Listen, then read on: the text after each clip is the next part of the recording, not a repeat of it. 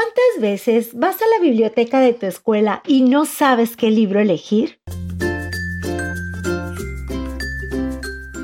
Por eso mejor escucha las reseñas literarias de niños para niños y encuentra tu próxima aventura.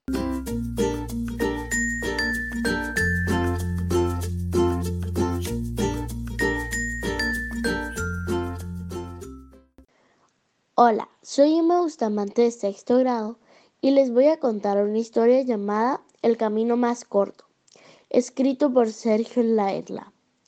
El libro se trata de una niña llamada Clara, que antes de que iniciara el verano le prometió a su mejor amiga Estela que la iba a ayudar.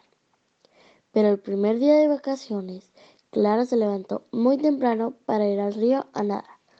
Pero en el camino se encontró Estela, y Clara intentó inventar muchas excusas para que ella la perdonara. Cuando terminó de hablar con Estela, siguió su camino y se encontró a varias personas que le pidieron muchos favores.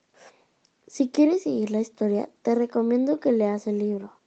Es un libro animado con dibujos para niños, muy entretenido y con un mensaje hermoso que vas a descubrir cuando lo leas.